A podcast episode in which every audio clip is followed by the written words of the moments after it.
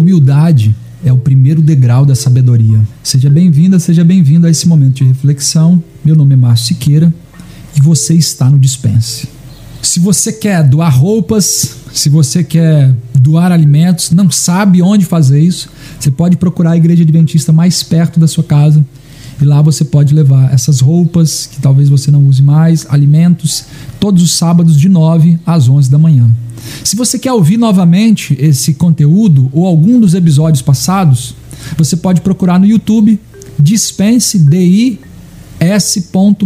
dis.pense, dispense, ou você pode procurar no Spotify ou no Google Cast. Havia um homem que era muito humilde, e esse homem que era tão humilde, ele foi eleito, eles fizeram uma eleição. Vamos saber quem é o homem mais humilde dessa cidade. E esse homem foi eleito como o homem mais humilde da cidade. E a recompensa para quem fosse o homem mais humilde da cidade era colocar uma faixa. E agora o homem mais humilde da cidade colocou uma faixa dizendo humildão. Só que quando ele colocou a faixa escrita humildão, ele deixou de ser humilde. E aí tiveram que tirar a faixa dele. O nosso tema hoje é sobre humildade. E esse é um tema às vezes esquecido, num tempo em que a gente está falando tanto de ostentação, a humildade ela vem para contrapor essas ideias. Então, quem é a pessoa humilde? E aí a gente vai trabalhar em alguns pontos aqui da humildade, mas quando nós falamos de humilde hoje, é aquela pessoa que tem consciência das suas limitações. Ele não finge ser o que não é, uma falsa modéstia. Então, essas questões, elas não vão combinar. Já viu quando você chega numa casa de uma pessoa e você fala assim, nossa, que comida deliciosa? Aí a pessoa fala assim, eu fiz uma besteirinha aí, eu nem me esforcei. A pessoa passou a manhã inteira fazendo o almoço e foi, cortou e ali milimetricamente a comida e colocou o melhor tempero, fez aquele negócio, suou, fez o, o que, o, o que fosse para fazer aquela comida e fez a comida. E aí depois que fez a comida, aí a pessoa elogia, a pessoa, aí diz assim, não, fiz nada não, isso aí, peguei aqui um ovo, aqui um arrozinho, um negocinho, fez isso aí, né? Isso não é nada demais não. Isso não é humildade. Humildade não é o indivíduo se perceber ou fingir uma falsa modéstia. Não é uma falsa modéstia. Isso é falsa modéstia. Não, fiz nada, não. Humildade é o indivíduo ter consciência de quem ele é, do que ele faz, de onde ele chega, de, do que ele fez e do que ele não fez. E nessas vitórias ele tem noção real da dimensão. Inclusive porque quando você olha quem realmente sabe, né? E essa é, é uma frase muito famosa, né? Só sei que nada sei. E aí alguém perguntar, mas como é que ele sabe que nada sabe se ele não sabe, se ele não sabe nada? Enfim, vira uma confusão, né? Mas a ideia de que quanto mais conhecimento real o indivíduo tem, ele começa a entender que ele sabe pouco, que ele conhece pouco. Nós vivemos um, um momento recentemente né, de um entregador de pizza, um entregador de lanche, Mateus, e a pessoa que o recebe. Esse vídeo viralizou, né? E aquele homem humilhando aquela pessoa que havia vindo entregar a comida para ele. Onde estava a humildade ali? Onde estava a humildade daquele homem? De alguma forma, aquele homem se sentia superior àquele outro que estava entregando a sua comida. Às vezes, nós recebemos um elogio e a gente se vê na obrigação de elogiar de volta. Nossa, que sapato legal. Nossa, você fez isso, foi muito bom. E nem receber elogio a gente sabe. Que a gente faz o quê? Não, mas o seu também é bonito. A gente se vê na obrigação de elogiar o outro de volta. Ué, ele está me elogiando.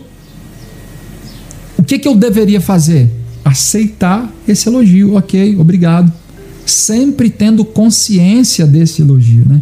Dizem, eu não sei se é, se é verdade, mas dizem que os imperadores romanos, quando eles entravam assim com seus sectos, principalmente quando eles tinham obtido uma vitória contra um outro país, eles voltavam das guerras. Dizem que, que Júlio César, né, ele tinha uma pessoa que ficava do lado dele só dizendo para ele, enquanto as pessoas estavam dizendo: Você é o cara, Júlio César, você faz, você acontece, você é o melhor, aquele negócio todo. Tinha alguém do lado dele só dizendo para ele: Ó, você não presta, você não é nada, você veio do pó, você vai voltar ao pó, você vai morrer sem ninguém.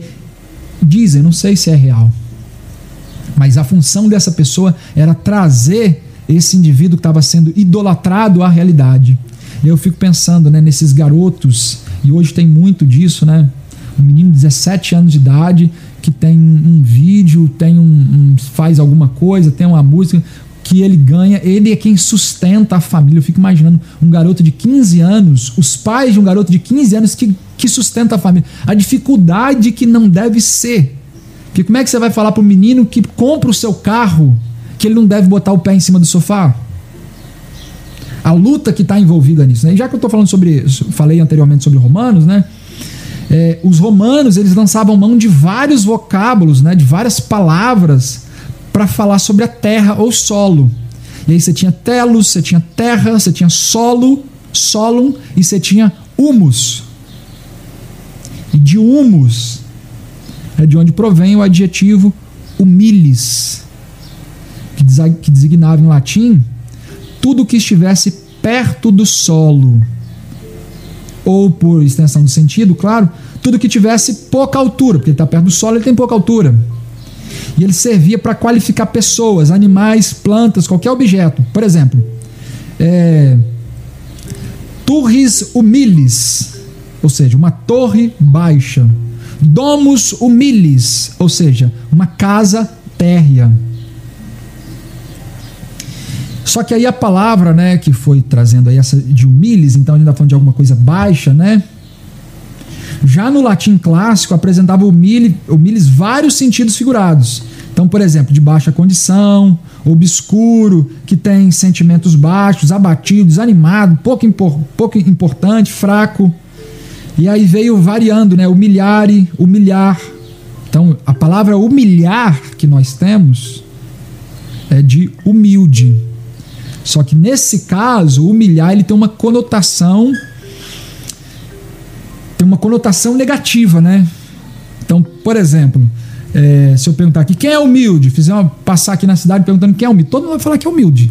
Não, eu sou humilde, eu sou humilde, eu sou humilde, todo mundo é humilde. Aí se eu perguntar aqui quem quer ser humilhado, aí ninguém quer ser humilhado.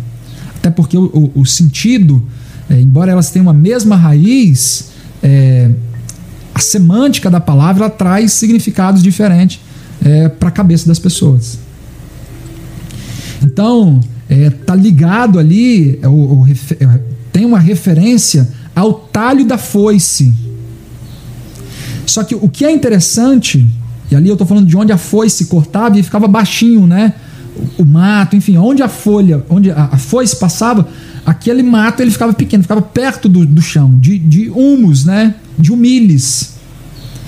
E que, o que é interessante é que a palavra homem ela vem da mesma família etimológica. Homens e humus, eles saem do mesmo lugar. E por que que homem recebe essa mesma essa mesma é, essa mesma raiz, vem dessa mesma raiz? Porque o homem, segundo a Bíblia, ele é feito do barro, ele é feito da terra, ele é feito do solo. Então, pobreza e humildade, ela, a verdade é que são coisas diferentes. Nem todo pobre é humilde e nem todo rico é soberbo. Concorda comigo? Tem gente que não tem nada, mas ele se acha o supra-sumo, ele acha, ele se acha a última Coca-Cola do deserto. Ele acha que ele é o último biscoito da, da, da caixinha. Então, uh, eu estava vendo um dia uma, uma, uma, menina, né, falando: Ah, Fulano falou para mim que eu não, não sou humilde. Eu sou muito humilde, eu sou super humilde. Minha mãe é humilde, meu pai é humilde, eu vim de um lugar humilde, eu sou humilde demais. Ou seja, ela está ela tá se gloriando da sua humildade. Né? Se fosse o homem lá da história da faixa do humilde, tinha que tirar a, a, a faixa do humilde dela. E aí é interessante que depois que o cristianismo ele, ele ganha a, a força que ele ganha, então a humildade ela recebe um, um valor, uma virtude que ele passa a designar igualmente aquele que, de forma mais ou menos, manifesta, se manifesta e reconhece as suas limitações. Ou seja, o humilde é aquele que reconhece as suas limitações. Então, essa ideia que a gente vai ter hoje de que você há um Deus dentro de você, que você pode fazer todas as coisas, que você é o melhor que tem no mundo, você tem que se olhar no espelho e falar 20 vezes: "Eu sou o melhor, eu sou o melhor". Que hoje assim, é, com todo respeito, então tem coaches muito bons, assim como também tem psicólogos muito bons, pastores muito bons, mas também tem coaches muito ruins, psicólogos muito ruins, pastores muito ruins.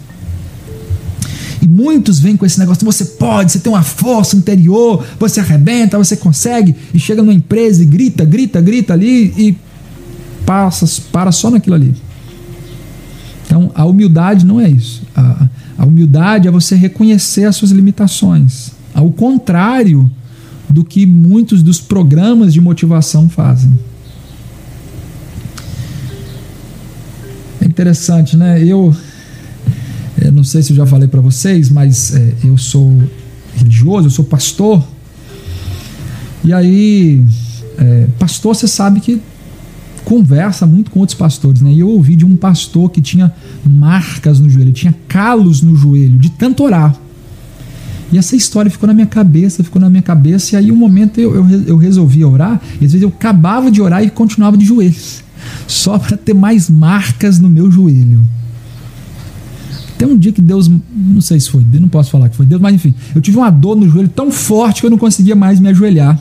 E aí eu percebi a idiotice que eu estava fazendo. Eu queria ter as marcas nos joelhos de um homem de oração, mas não estava tão disposto a ser um homem de oração. O humilis, ele provém do superlativo humilimus, de ali lá embaixo, de o um mínimo, né? O próximo a isso. A verdade é que a árvore que não se inclina é a primeira a ser arrancada na tempestade. Quando vem um vendaval, a árvore que não se inclina, as árvores que não se inclinam, não se inclinam, são as primeiras a serem arrancadas pela tempestade. Já as plantas mais baixas, as árvores mais baixas, enquanto maior a árvore, maior é a chance de dos ventos a derrubarem. E aquela que é grande e não se inclina, as chances dessa árvore vir ao chão elas são muito grandes. E é verdade que a gente está vivendo períodos de tempestades, né? Então, uma empresa que é muito grande, uma organização que é muito grande, ela se torna muito lenta. Em alguns momentos de tempestade, pode ser que ela venha ao chão. Porque a árvore que não se inclina é a primeira a ser arrancada na tempestade. Que tipo de árvore você tem sido? E esse é um, um, um ponto interessante, né? porque a, a humildade é essa, essa ideia de esse reconhecimento das suas limitações não é você se fazer de fraco que isso aí é falsa modéstia. Não, não sei jogar bola, não. Pessoa, é, assim, o fenômeno do futebol, não, não sei jogar bola, não. Não, não sei cantar, não. Vou cantar aqui uma besteirinha. Vou tocar esse violão aqui. A pessoa tocou violão 20 anos, 30 anos da vida, e aí pega, não sei tocar, não. Vou fazer aqui uma besteirinha. E aí começa a tocar e você percebe que isso é uma falsa modéstia, isso não é humildade. Na cidade de Aracruz, no, no Espírito Santo, na, naquela região do norte do Espírito Santo era muito comum ah, plantio de, de eucalipto. E uma vez eu vi um vídeo, foi passado na escola, no ensino médio, e eu não esqueci desse vídeo. E eu não sei, nem procurei depois para saber se esse vídeo é real. Mas fala sobre o, o deserto verde, que eram aquelas longas plantações de eucalipto, muito eucalipto, só que onde tem esse eucalipto, nessa quantidade não dá mais nada. Não cresce mais nenhum tipo de árvore, você não tem animais, você tem pouca incidência de insetos ali, você tem uma, uma, uma fauna, uma flora muito pobre. Porque o eucalipto, para ele crescer, ele exige muito do solo. Então ele não deixa mais ninguém crescer. Pelo menos essa era a, a, a, perspectiva do apresentado do vídeo, né? E eu não sei se é real, mas tem gente que é como o eucalipto, ele quer crescer, mas ele não deixa ninguém mais crescer. Enquanto o humilde, ele reconhece a sua pequenez, porque ele está perto do solo, e ele deseja crescer junto, de forma sustentável, de forma saudável, né? O José Saramago, ele fala que a Bíblia é um manual de mal costumes, né? A Bíblia é um manual de mal costumes. E eu discordo dele, porque a Bíblia ela vai apresentar essa perspectiva é, da humildade numa ótica muito diferente do que você encontra em qualquer outro, qualquer outro manual, em qualquer outro livro sagrado para alguma comunidade. E é interessante que o livro da humildade, que é a Bíblia, ele vai deixar bem claro que você veio do pó e ao pó você vai tornar.